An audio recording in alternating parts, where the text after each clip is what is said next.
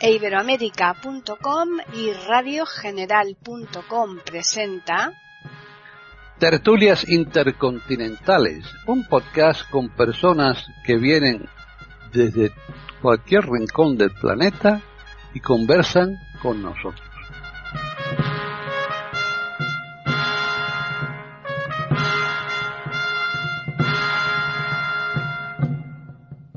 Bienvenidos otro día más a Tertulias Intercontinentales en iberoamérica.com.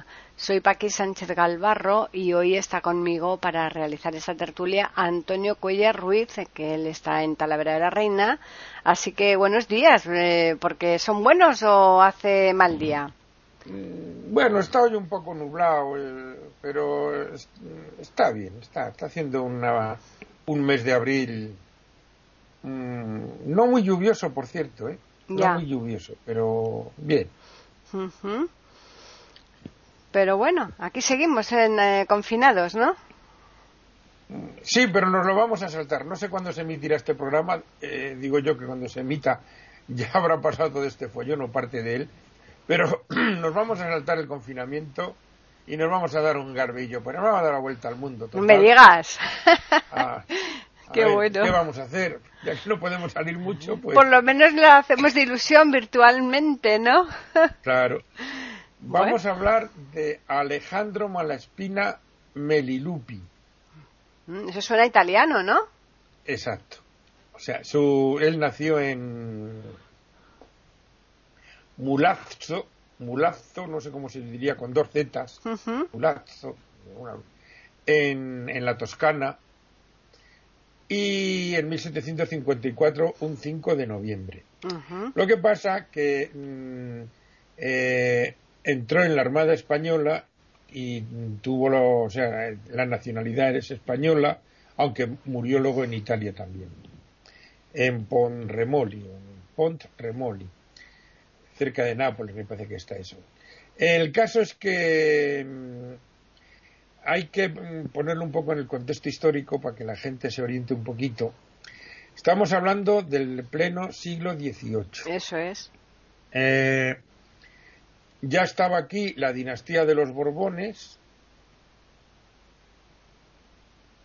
y mm, el rey en esa época creo que era Fernando VI, al cual sigue Carlos III, que antes de ser rey de España era rey de Nápoles. O sea que vamos a decir que entre Italia y España y Francia, toda esa zona, lo que es el Mar Tirreno, las Baleares, Sicilia y todo eso, pues era un charco más o menos Borbón, para entendernos. Ya. O sea que mm, estaba muy ligado por unas cosas y por otras. Eh, Francia, o sea, España, Italia, eh, acordaros que toda esa zona del reino de Nápoles, Sicilia, todo eso formó parte de, del reino de, Aragón. Exacto. ¿Eh? Entonces, mm, aunque nació allí, pues claro, la, eh, la nación fuerte en aquellos momentos, o aunque ya no tanto como antes, era España, Francia, Inglaterra y tal, pero en aquellos terrenos y tal. Luego mm, vienen las invasiones napoleónicas de Italia y tal. Y entonces él muere diríamos ya bajo el mando de Napoleón, por decirlo así, ¿no? Es para que la gente se oriente. Sí, hombre, un poco se, se, sitúe. claro, se sitúe en la época histórica. Entonces, eh, este hombre mm, eh, nació ahí, a los 10 años o por ahí va a, a Palermo con su familia, porque un tío suyo era virrey y con 20 años ingresa en la Orden de Malta. ¿Mm? Y va a la isla del mismo nombre. Claro. Por cierto, los amigos de que estuvieron en Segovia cuando estuvisteis con Humberto y todo, y sí, el grupo en, el, en el radioencuentro que hicimos en el 2015. Sí, estuvimos en una iglesia que corresponde, o sea, que pertenece a la Orden de Malta. Sí, hombre, me acuerdo yo. Además, es que ¿Eh? estaba todo diáfano, había que subir unas escaleras y quería subir arriba. A un templete, que había sí. donde comimos. Pues esta iglesia pertenece a la Orden de Malta. Hmm. Bueno, pues mm, ahí hay... Además, creo que en aquella época y, en, ese fin de semana creo que había reunión, ¿verdad? Mm, había una reunión ahí de, mm, sí, porque es que luego estuvimos también en otra comida con los del curso y también estuvimos ahí. Y no me acuerdo qué de la cual de las dos veces, pero probablemente sí. en ese año que estuvo en esta isla, pues, diríamos, se le metió el gusanillo de la mar. Aprendió rudimentos de navegación y tal Total, que ingresa en la Marina como guardia marina. Mm, en aquella época, y ahora también se llaman así, el guardia marina es el mm, individuo que ingresa en la Armada para, ser, para hacer carrera profesional. O sea, lo que se entiende en las academias militares como cadete. Lo que pasa que en la mar se llaman guardia marinas. O sea, como alumno para ser marino de carrera.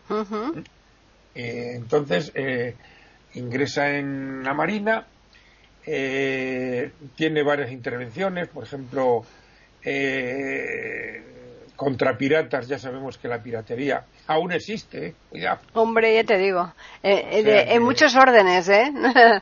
sí, no, no, aparte de los hackers y todos estos jaleos, acordaros de hace unos años, ahora ya parece que la zona de del Mar Rojo, ah el sur de Arabia, el mm. cuerno de África, todo eso, el cisco que había ahí, ¿eh? Sí. O sea que, y bueno, pues eh, mm, estaban asediando eh, Melilla unos piratas berberiscos y tal, y fue una de sus primeras intervenciones, luego también intervino en uno de los muchos intentos de recuperar Gibraltar en 1780 y tal.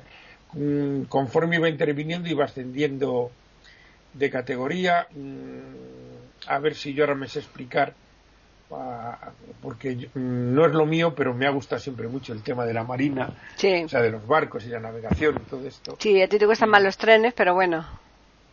También, también. Lo que para que es más fácil tener una maqueta de tren ya, que, de barco, ¿no? Un lago con maquetas de barco. Ya te digo.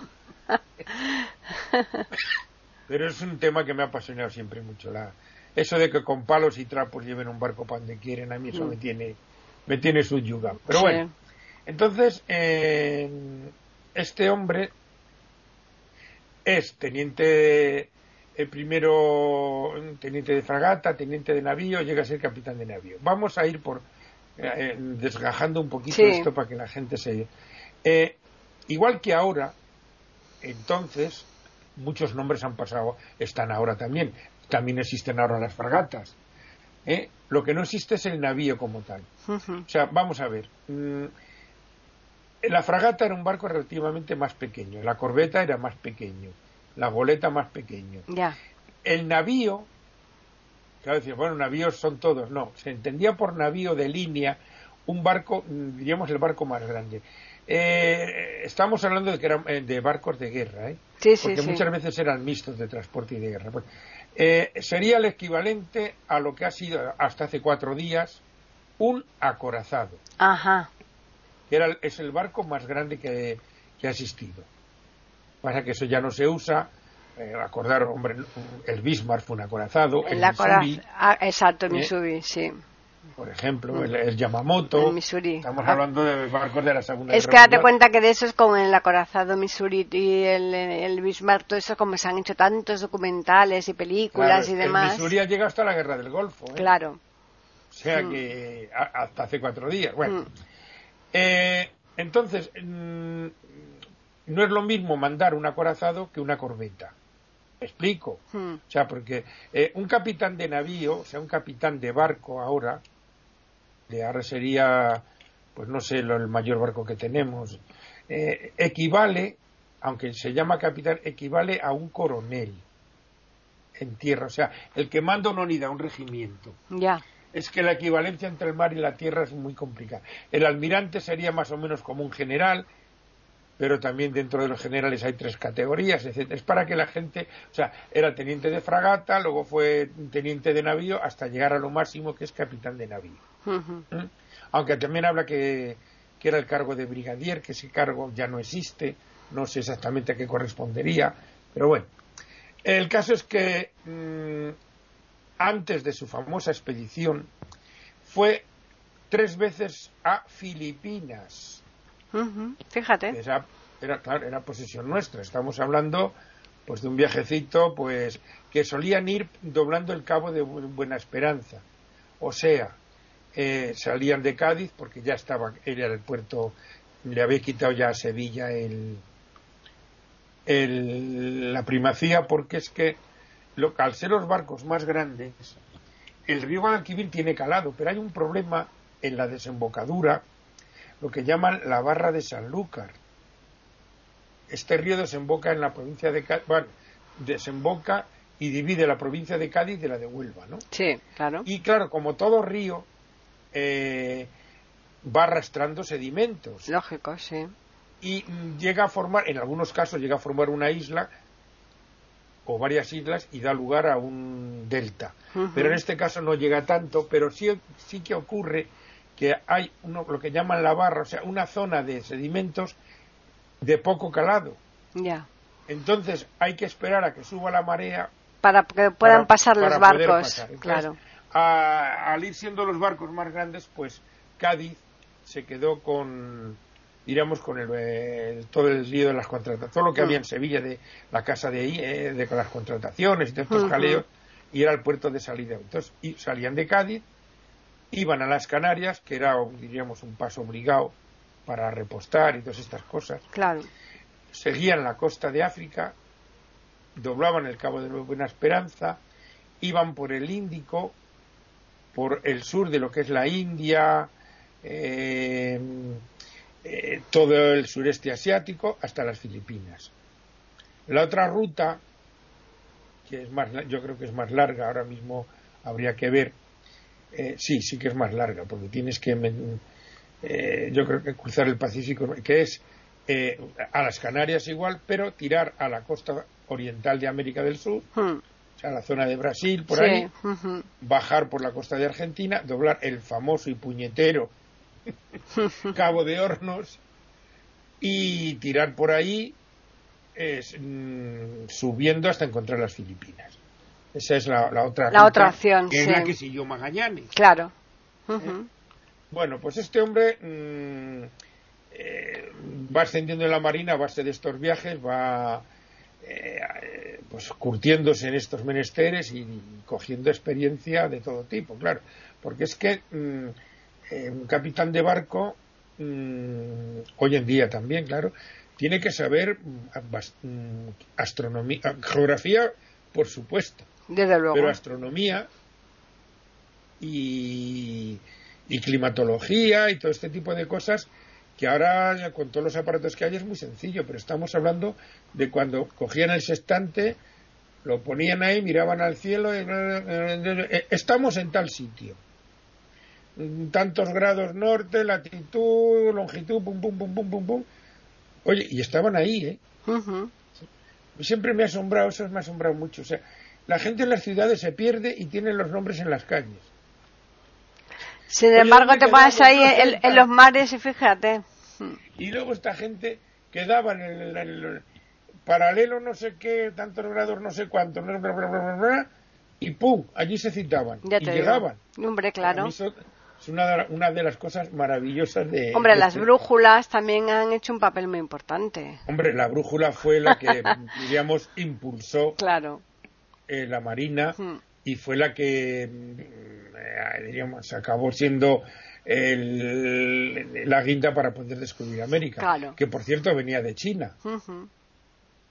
Están escuchando tertulias intercontinentales en iberoamérica.com. Que eh, pues, eh, no es ahora solo cuando vienen los inventos de China, ni la fabricación, hace años. Bueno, pues en un momento dado, mm, todos conocemos a James Cook, el famoso explorador inglés, que siempre lo he dicho y lo repetiré, el problema nuestro es que cuando nuestro imperio estaba en auge no teníamos ni cine ni televisión. Claro. Y cuando los otros imperios anglosajones eh, han estado en auge, como el inglés hasta mediados del siglo XX y el americano ahora, pues sí que tienen estos medios, con lo cual pues arrian animales a su sardina, me hmm. parece, es lo lógico y tal. Pero bueno, eh, el mar Pacífico mm, era un mar nuestro. acordaros de un programa que hice hace tiempo también sobre Andrés de Urdaneta. Ah, sí, claro. ¿Eh? Un monje que, un tío que había sido marinero y tal, pero se metió monje ya y con cincuenta y tantos años le dijo Felipe, a Hueca y coge el barquito y montame la ruta a Acapulco, Filipinas. Ida y vuelta, claro. Claro. Porque se sabía ir, pero no se sabía volver. Con lo cual, diríamos, el Pacífico también era un mar nuestro. Por ejemplo, por ejemplo, las Islas Carolinas. No era por Carolina de Mónaco, que no había camino estaba, ¿no? Era por nuestro señor Carlos V o primero o tal. Islas Marianas, de, María. ¿eh? Em, em, por ejemplo, hay un estrecho entre Guinea y Australia, donde hace Australia una especie de pico para arriba, que parece que está pinchando a la isla de Guinea, eh, se llama estrecho de Torres. De Torres, fíjate, eso no lo conozco yo. Sí, pues ese estrecho. Mm, Australia es como un pentágono muy hmm. irregular y en la parte norte tiene como un pico hacia arriba, que parece que va a pinchar la isla de Guinea. De, Guinea, eh, Guinea, no la de África, estamos hablando de la Guinea mm. Mm, de Asia, ¿no? Sí, la, Isla de, la isla de Java. Pues parece que la está pinchando. Pues ese estrecho es el estrecho de Torres, por ejemplo, ¿no? O sea que era un mar muy español. Lo que pasa es que, claro, España nunca ha sido un país superpoblado, ni ahora mismo lo es. O sea, nos ha faltado siempre población. Y claro, mm, mm, toda América, porque ahora, ahora veréis hasta dónde estábamos. Porque es que mm, gran parte de lo que es hoy el, el sur de Estados Unidos, todo lo que es Luisiana, Nuevo México, Texas, Florida, todo eso era territorio español. Y hasta en Vancouver había una ciudad española. en, la isla de Vancouver, en el occidente de, de Canadá. Entonces, claro, era, llegamos a un momento en que no el que mucho abarca poco aprieta, decimos en España. Pues sí, totalmente. Entonces, pues eso es lo que fue ocurriendo, que los mm. demás los demás países también querían su tajada. Claro. Eh, esas cosas como lógico y natural y bueno. Entonces, eh, hubo dos naciones, Francia e Inglaterra, que hicieron expediciones, que una fue la de James Cook y otra un tal La Pertus francés, la Cartouche. Y bueno, pues aquí en España se reaccionó de esa manera.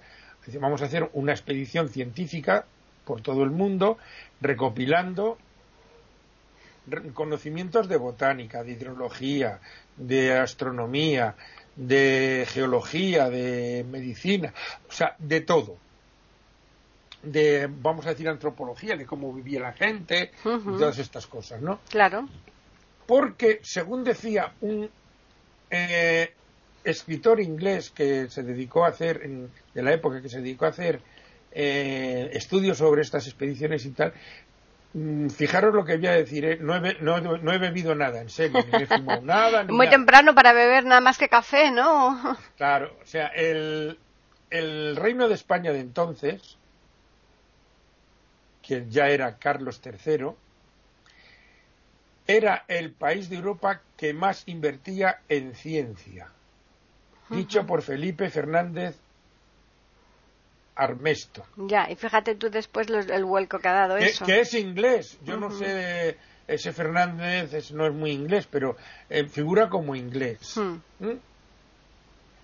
Porque el, eh, Carlos III era un rey, le gustaba mucho, por ejemplo, los relojes, ¿no? Ya. Pero le gustaba mucho todo lo que era ciencia. Entonces, diríamos, eh, le proponen esa expedición y él dice, ah, sí, sí, sí, encantado. Y esta expedición se monta en 1788, se hacen dos mm, corbetas, la Atrevida y Descubierta, que por cierto me parece que ahora mismo hay dos fragatas con ese nombre actualmente, y se hacen especialmente para esta expedición. Una la manda él y la otra José Bustamante y Guerra. En una de estas fragatas va Alcalá Galiano, uno de los eh, almirantes que combatió en la famosa batalla de Trafalgar, junto con Churruca, Gravina y tal. Bueno, Pues esa expedición sale el 30 de julio de 1789 de Cádiz, hace la paradita en Canarias, eh, se va a la costa este de América del Sur, eh, lo que pasa que todavía no estaba el carnaval de Río ni nada, o sea, siguieron para abajo, entran en el Río de la Plata y hacen escala en Montevideo. He dicho Montevideo, no Buenos Aires. Ya, ya, ¿Eh? claro, en Uruguay. O sea, que no sé si todavía estaba Buenos Aires en... sigue para abajo, para en las islas. primero entra investigan en la Patagonia, hacen escala en las Islas Malvinas, doblan el famoso Cabo de Hornos, eh, exploran unas islas del sur de Chile, mm, paran en Valparaíso, Santiago de Chile, en el puerto del Callao, o sea, en Lima, en Guayaquil, y llegan a Acapulco. Y ahí reciben, les espera una orden de Carlos IV ya, porque, eh, como he dicho, sale el 30 de julio la expedición y al poco, en ese otoño mm, o por ahí, muere Carlos III. O sea que diríamos que es el promotor, pero el hombre no lo disfrutó. No lo disfrutó, no, exacto, no lo llegó a ver. Hmm. Bueno, en Acapulco hay una orden de Carlos IV que busque el paso del noroeste aclaremos. Eh, como digo, a mí el tema este de las exploraciones, las navegaciones, estos jaleos, me gustan mucho. Me he metido unos mamotretos increíbles sobre estos temas. Y el famoso paso del noroeste, ese donde, por donde se pasaría del Atlántico al Pacífico, o sea, el estrecho de Bering, tardó muchísimo tiempo en descubrirse como tal. Me explico. pero si pasaron los pobladores de Asia América, sí, sí, muy bien. Estamos en la de siempre. Una cosa, nos, eh, eh, nosotros descubrimos América. No, no, no, ya estaban allí los, los aztecas y los otros, claro, pero nosotros no lo sabíamos. Me explico. O sea, cuando hablamos de descubrir, eh, hablamos dar a conocer a, todo el mundo un, una cosa. Evidentemente ellos ya estaban allí y lo habían descubierto. Pero mm, ese famoso paso del noroeste, esa comunicación entre el Atlántico Norte y el Pacífico Norte, no se hizo hasta, creo, principios del siglo XX. No estoy muy seguro, pero por ahí, por ahí. Porque se perdieron muchas expediciones, porque claro, el norte del Canadá, lo que es la, la, la península del Labrador, todo, las islas que hay, por, la isla de Bath y todo eso, es un jaleo de islas y de tal que mm, lo que le pasó un poco a Magallanes hasta que encontró su estrecho. Claro. Pues se metió en el río de la Plata. Ah, no, esto es un río, vuelta para atrás. Hmm. Eh, se metieron, ah, no, por aquí no. O sea, eh, lo de acierto y error, ¿no? Hombre, eh, es que no, no te quedaba otra, a ver. Claro, iban descubriendo. Entonces, ese paso andaba todo el mundo detrás de él, pero fíjate que tardó más de un siglo en descubrirse de cuando este hombre fue a por él. Hmm. O sea que tuvo que seguir la costa occidental americana y llegó a Alaska y no lo encontró y se dio la vuelta. Y al volver paró en la isla de Vancouver, que había un emplazamiento español, una, una ciudad española. Estamos hablando de lo que hoy es el Canadá. ¿Mm? Eh, Estados Unidos como tal no existe. Son colonias inglesas. Y estamos hablando de las 13 colonias del este de Estados Unidos. Eh, para el Monterrey, que está en California, llega otra vez a Acapulco y de allí se dan un garbeillo hasta las Filipinas. Pasan por las Islas Marianas, las Islas Marshall y tal.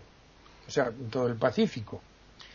En, las Filipinas, una corbeta se va a una zona, a explorar una zona, y otra corbeta se va a, porque claro, una de las cosas que hacían era cartografiar, o sea, mapas de mar. Hombre, que era muy importante para ellos, ¿eh? Claro, es como eh, la guía Michelin. Ya ves. de las carreteras nuestras, ¿no? O sea, cartografiar era fundamental. Claro. Y eso había que hacerlo ah, a base de viajar y ver y tal y cual. Mm. Y se vuelven a juntar las dos corbetas en Manila y se van hacia Filipinas está en el hemisferio norte muy al sur pero en el hemisferio norte claro es que aquí todo esto había que hacerlo con un globo terráqueo en, en, la mano porque es que es, es o sea estamos diciendo así como muy sencillo pero Hombre, es las distancias son enormes, claro, por supuesto, pero de todas formas, para un poco que nuestros oyentes se hagan una cierta idea, sí, eso yo creo que es suficiente, desde luego. Entonces, están en las Filipinas, que es la parte sur del hemisferio norte, hmm. eh, pasan al hemisferio sur y llegan a nuestras antípodas. Cuando digo nuestras me refiero a España, queridos oyentes. Aquí, claro, eh, hacemos referencia a donde estamos, ¿no? Que es Nueva Zelanda. O sea, hmm. si aquí ahora empezamos a hacer un agujerillo y llegaríamos a Nueva Zelanda. Hmm pues están en el hemisferio sur. Eh, van por Nueva Zelanda, ven una, exploran por allí y tal, recalan en Sydney, Australia, vuelven a Chile, rodean el Cabo de Hornos otra vez para entrar en el Atlántico, subir, vuelven a hacer parada en las Malvinas, ya vamos por 1890 y alguno, ¿eh? Hmm porque llegan a España en 1894. Siguen explorando las Antillas del Sur, una de las corbetas, la que manda Bustamante y tal. Y se reúnen otra vez y llegan por fin a Cádiz. Claro, a todo esto habían ido, en esa expedición, habían ido botánicos, dibujantes, eh, mm, científicos de todo tipo, para ir cada uno haciendo recopilación de sí su, papel para desarrollar su papel claro. tener en cuenta que entonces no había fotografía mm. un tío que dibujara bien mm. era un tesoro claro ¿Eh? entonces mm, iban botánicos iban dibujantes iban médicos eh, científicos de todo tipo y tal y vuelven con un bagaje eh, porque también era un poco, como he dicho, mm, científico-política, ¿no? Era un poco para ver cómo se vivían las colonias y tal, lo cual le va a traer problemas. Siempre que hay política por medio. Sí, es verdad, ¿eh? no sé qué pasa, pero lo destroza todo. Pues lo de siempre, lo, que sigue pasando. Están escuchando tertulias intercontinentales en iberoamérica.com. Tampoco hay que. Sí, sí. Eh, o sea, que llegan con un bagaje documental y y de datos y de, ciencias y de todo tremendo. Este señor, eh, Alejandro Malaspina, en estos viajes, que en este viaje que hace, pues va tomando nota y llega a una conclusión muy lógica, pero que no gusta, claro. Y es que había que dar un poquito más de autonomía a las colonias. Claro, eso choca con el, la mentalidad mm, muy centralista, sobre todo de los Borbones. Claro. ¿Mm? La conclusión es que parece ser que este hombre se mete en, líos y mm, conspira contra Godoy. Godoy era el primer ministro, el favorito de Carlos IV. Estamos ya en 1895. Hmm. O sea, que por líos políticos le quitan ya ese poder y tal, porque este hombre lo, que viene a decir es una cosa lógica, que ya diríamos cómo ocurrió luego 30 años después. Y es que las colonias se. O sea, se hacen mayores de edad y se tienen que ir de casa. Hombre, lógico, eh, se, independizan, a ver. Claro, claro. Pues, pero mm, no se suele ver con la suficiente eh, vista amplia esas cosas. Porque, porque cuando, cuando no les interesa son miopes, son cortos de vista. Eh, no, no se quiere soltar eso porque los recursos y tal, y a veces si lo haces bien, puede seguir teniendo esos recursos y no eh, enfadar al personal y guerras y tal. Pero bueno, mm. El caso es que, claro, este hombre parece ser que conspira para tirar a Godoy eh, le sale mal, le meten en la cárcel, diez añitos de cárcel le meten desde 1795 en adelante, pero en 1802 ya estaba Napoleón mandando y tal, y dice que lo saquen y tal, y va a Italia, vuelve a su tierra. Todo esto es miembro de la Academia de Ciencias de Turín. Hmm. ¿Mm? Y en Italia eh, muere. Y todos los conocimientos que había traído se quedan ahí eh, guardados.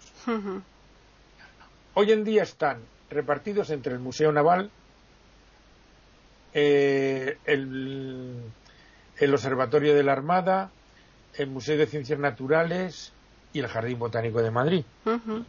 Pero se perdieron bastantes cosas. Porque hasta 1885 o sea, casi un siglo después, Pedro Molo, mm, mm, marino, eh, diríamos, se acuerda de eso y lo saca a la luz. O sea que estuvo casi un siglo todo eso ahí arrumbado. Ya. ¿Eh? Eh, con, el consiguiente atraso para nuestra ciencia, porque hasta esos momentos España, Inglaterra, eh, igual que con Francia, ha sido siempre a nivel de tierra, o sea, las guerras han sido siempre en tierra, con Inglaterra, lógicamente, ha sido siempre en el mar. Y cuando realmente mm, eh, la marina nuestra se va al garete y luego llega el, el, que llega y no la sabe reflotar, porque en este siglo XVIII eh, al principio del siglo XVIII, cuando la guerra de sucesión, de la cual ya hablamos también una vez, a cuenta un señor que salvó la vida a Carlos IV, hmm. eh, la Marina estaba muy, muy maltrecha, pero mm, hubo varios validos y tal que, como era lógico, un imperio tan grande tiene que tener una marina, porque si no, ¿cómo vas hasta allí? Desde luego y cómo mantienes el comercio y proteges el comercio de, del pirateo. Eh, porque sí, cuando estaban en guerra tal, pero todos los piratas que han pululado por el Caribe eran de origen inglés y, en muchos casos los incorporaban luego a la Armada inglesa porque nos hacían la puñeta. ¿eh? O sea, ahí está lo del tema de Blas de Lezo, Cartagena de Indias, que fue un, 40 años antes de, este, de esto que estamos hablando y tal. Entonces, cuando realmente Inglaterra anula el poder español en el mar, es en la batalla de Trafalgar. Porque en el siglo XVIII hubo un otro marino español que también mm, hicimos un programa, me parece que se lo hice con Humberto, Jorge Juan, ah, que fue a Inglaterra, diríamos, como espía industrial, ¿eh? por decirlo de alguna manera. Fue a ver cómo se construían los barcos y se trajo para acá ingenieros y, y gente de, de allí se la trajo para acá para, y, hubo un gran impulso de la Marina durante esos años, el liderazgo de Fernando VI y Carlos III. Y en la batalla de Trafalgar se pierde prácticamente la Armada. Y luego viene el tema de la Gran y el nefasto reinado del peor rey que hemos tenido, que todos los calificativos que se le digan son pocos, Fernando VII. Pues va este señor y no se le ocurre otra cosa que comprar barcos a Rusia. Es potencia marina donde las haya. Estamos hablando del siglo XIX, principios del siglo XIX, ¿eh? no de ahora. Y compra unos barcos, se los mandan para acá con la madera medio podrida. Bueno, conclusión. A raíz de ahí no levantamos cabeza. Ni tanto. ¿Eh? Y claro, mm, aunque perdimos en, esos años, perdimos todo el imperio eh, americano menos Cuba, Puerto Rico y Filipinas, eh, seguían estando en el mar, claro, y hmm. lejos.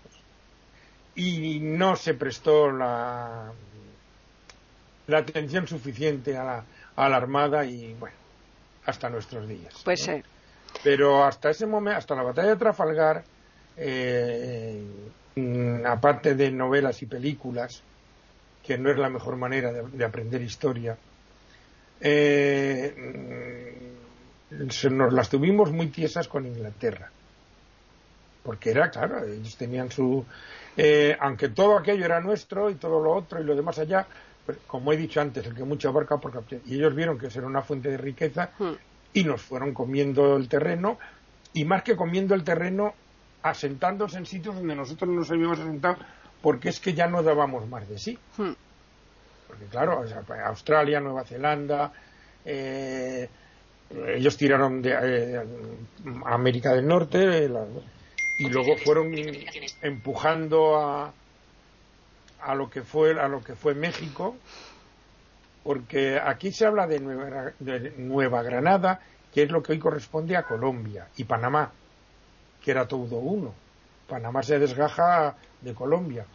Y se habla de Nueva España o sea de México y llegaba muy arriba. O sea tener en cuenta que hay mm, varios estados americanos Arizona Nuevo México Texas y California que eso formaban parte de México y que se los fue comiendo Estados Unidos. Y que, hoy, y que, hoy día quieren también independizarse de todo el estado de California y al final yo creo que lo conseguirán. ¿eh? Uf, muy difícil. Mm, bueno, no te lo creo. La, California Yankee? Sí. Uf, no sé tienen un sentido muy, eh, no sé, no sé. Pero vamos, que, que era mucho terreno y como digo, nunca hemos sido un país superpoblado y, y no, dábamos para... Claro, mucho, arroz, mucho arroz para tan poco pollo. Claro, entonces, pues las demás potencias, pues también quisieron su tajada, claro. aunque la gran tajada fue inglesa, porque Francia tuvo eh, cuatro cosillas, tampoco, y Alemania se quiso incorporar a final, después cuando Bismarck a finales del 19, principios del 20, tampoco llegó a mucho, claro. Hmm. Están escuchando tertulias intercontinentales en iberamérica.com. Pero evidentemente para mantener todo eso hacía falta una gran marina. Hmm. Y bueno, esta es la aventura de este señor. Pues sí, de todas formas eh, eh, eh, eran tremendamente arriesgados, ¿verdad? Porque emprendían unas tareas brutales, y, pero no precisamente con excesivos medios y se iban a la aventura bastante, mm, no sé, con muchísimo riesgo. Claro que, que, si no es así no se consigue nada. Es como hoy día si tú estás investigando sobre una enfermedad, si no es a base de, de, experimentos, no, no se llega a nada, ¿no? Nada nuevo. Pero como, estamos, como estamos viendo. Exacto, exacto. una dosis, dos dosis. Bueno, no una dosis de esta, otra dosis de la otra y a ver qué pasa. A ver, vamos a probar, ¿no? A ver qué tal sale, ¿no? Uy, se, se mueren. Pues entonces que no vale. Exacto. Ya está, oye, pues hay que experimentar, ¿no? Eh, de todas maneras, mm, nosotros el problema de, estas cosas es que juzgamos hechos de una época con la mentalidad de esta época. Eso es, exacto. Y eso es una barbaridad muy bárbara. Pero total. Porque yo he estado requete repasando, porque son hmm. unos, unas charlas que me encantan, sobre mm, Jesucristo de un tal José Luis París, un argentino, que tiene unas charlas mm, rompedoras, pero documentadísimas. Y, por ejemplo, él habla de una cosa que ahora nos sorprende, pero que era, la, era lo normal. Los niños entraban en combate con 10 años. Ya. Ahora hay niños soldados en África. Hmm. Claro, ahora mm, estamos hablando de, que la gente vivía muy poco. Hmm. Entonces había que vivir, como he dicho más de una vez, a lo Pancho López. todo, todo deprisa porque se te acababa. Se te acababa el, tiempo, claro. Ahora es un chico de 30 años. ¿Cómo que un chico? Es un tío hecho y derecho. Hmm. ¿Me explico? O sea. Pero eh, posiblemente bastante menos maduro que aquel niño de 10. Probablemente. Porque la vida de hoy es más cómoda y hmm. más. Entonces, no podemos juzgar mm, los hechos. Ah, es que fíjate, es que. Y quemaban a la gente y no sé qué. Oye, ¿y ahora qué estamos haciendo? Hmm. Hay pena de muerte todavía en países supercivilizados y democráticos. Y el otro día vimos cómo la policía de Chicago acribillaba a un niño de 13 años hmm. porque parecía que llevaba un arma. Vamos a ver, o sea, que es que eh, nos creemos, eh, pero cuidadín. Sí. Y ese es el problema. Hmm. Y, claro, la vida de esta gente no es una vida dura, una vida... No hay más que meterse en un barco y, decir, oye, aquí estaban meses. O sea, es que eh, en un barco de, los de aquello, hmm. no de los de ahora. No, claro.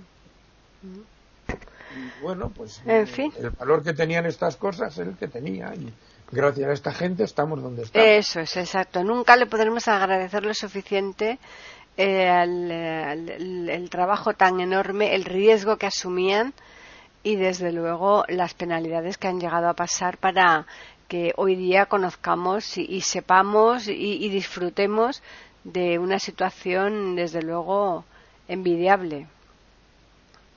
Pues sí. Pero bueno. bueno. pues vamos a recordarles a los oyentes que nos pueden escribir al correo tertulias@iberoamerica.com y también pueden hacerlo al Twitter e Iberoamérica con las iniciales EI y la A de América en mayúsculas. Nada, pues eh, siempre agradecidos a todos nuestros oyentes por la audiencia que nos prestan, el interés que tienen en eh, acudir semana tras semana aquí a iberoamérica.com. Y ahora con Antonio, pues le emplazamos para su otro podcast. La, la semana que viene toca música, ¿verdad, Antonio? Pues sí, se van a aburrir de oírme la gente. No, no, no lo creo, porque además está en variedad, todo lo que pones es muy variado, así que vamos. Eso procuramos. Hombre, claro, sí, sí, sí. Bien, pues, pues nada, Hasta otro programa. Ah, exactamente, ya hasta el, lunes próximo que les traeremos aquí en iberoamérica.com un nuevo podcast de tertulias intercontinentales.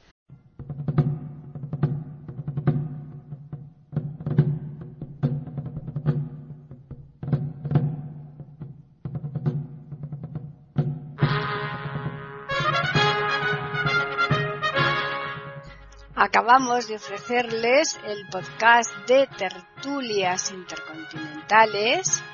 Aquí en iberoamérica.com y radiogeneral.com. Regresen la semana que viene para un nuevo episodio.